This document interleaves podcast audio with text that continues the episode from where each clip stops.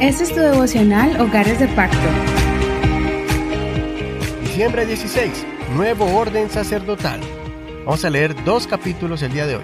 Salmos capítulo 116, verso 1 al 7.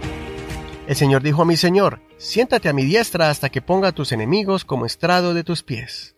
El Señor enviará desde Sión el cetro de tu poder, domina en medio de tus enemigos. En el día de tu poder tu pueblo se te ofrecerá voluntariamente en la hermosura de la santidad. Desde el nacimiento de la aurora tú tienes el rocío de la juventud. El Señor juró y no se retractará. Tú eres sacerdote para siempre, según el orden de Melquisedec. El Señor está a tu mano derecha, aplastará a los reyes en el día de su ira. Juzgará entre las naciones, las llenará de cadáveres, aplastará a los jefes sobre la extensa tierra beberá del arroyo en el camino, por lo cual levantará su cabeza. Y ahora vamos a leer Salmos capítulo 111, del 1 al 10. Aleluya, daré gracias al Señor con todo mi corazón en la reunión y en la congregación de los rectos. Grandes son las obras del Señor, buscadas por todos los que se complacen en ellas. Gloria y hermosura es su obra y su justicia permanece para siempre. Hizo memorables sus maravillas. Clemente y misericordioso es el Señor da alimento a los que le temen, para siempre se acordará de su pacto. El poder de sus obras manifestó a su pueblo al darle la heredad de las naciones. Las obras de sus manos son verdad y justicia, fieles son todas sus ordenanzas. Son afirmadas eternamente y para siempre, hechas con verdad y rectitud.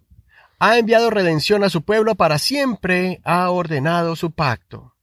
Santo y temible es su nombre, el principio de la sabiduría es el temor del Señor buen entendimiento tienen todos los que ponen esto por obra. Su loor permanece para siempre.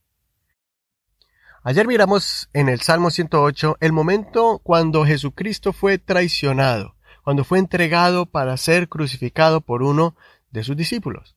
En este Salmo, en el 109, vemos a un Mesías, ya no lo vemos sufriendo ni lo vemos moribundo.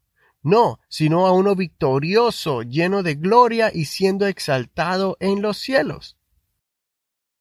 Este salmo fue uno de los salmos que el apóstol Pablo utilizó para enseñar acerca del orden sacerdotal que Jesucristo vino a imponer en la nueva etapa para los hijos de Dios ahora en el tiempo de la gracia.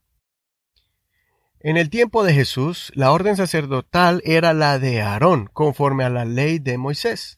Todos se regían bajo esta ley y los sacerdotes eran solamente los descendientes de los hijos de Aarón. Todos los ayudantes que servían en el templo y ayudaban a los sacerdotes venían de la tribu de Leví.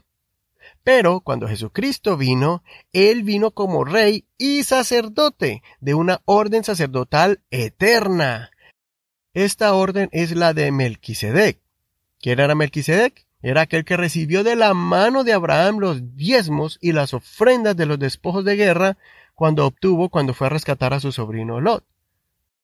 Pablo nos revela que este Melquisedec es un rey de una ciudad llamada Salem, que significa paz.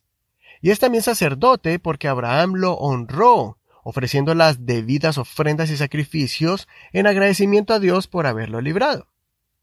Él es tipo y figura del Mesías. Él representa a Jesucristo en el Antiguo Testamento.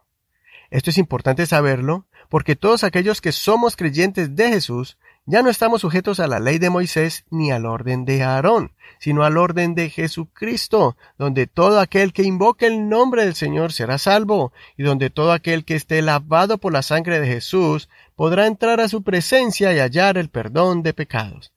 Jesucristo es sacerdote según la orden de Melquisedec. Si quieres estudiar más sobre este tema, puedes leer los capítulos 5, 6 y 7 del libro de Hebreos. Pasando al siguiente salmo, el 111, este fue escrito en una modalidad literaria hebrea, donde cada estrofa escrita comienza con las letras del alfabeto hebreo. Por decir, si fuera nuestro alfabeto, la primera estrofa comienza con la A, el segundo con la B y así sucesivamente. Algunas Biblias todavía tienen estas letras como referencia al lector. El salmista compuso un canto honrando a Dios y sus maravillosas bondades para con su pueblo y con la congregación de los justos. Esta congregación no solo son los descendientes de Jacob, del pueblo de Israel, sino que en Apocalipsis leemos la descripción de una multitud como la arena del mar, millones de millones de personas adorando al Señor. Considera, ¿Estás listo y estás seguro de ser parte de esa multitud? Soy tu amigo y hermano Eduardo Rodríguez. Que el Señor Jesús escuche tu oración y te bendiga y te guarde. No olvides compartir este tu devocional favorito. También recuerda que puedes encontrarnos en la página de Facebook Hogares de Pacto Devocional y puedes dejarnos alguna reseña o algún comentario. Y también recuerda que puedes escuchar este podcast en cualquier aplicación de audio como Spotify, Google Podcast, Apple Podcast, iHeartRadio y muchos más. Este es un ministerio de la Iglesia Pentecostal Unida Hispana El Reino.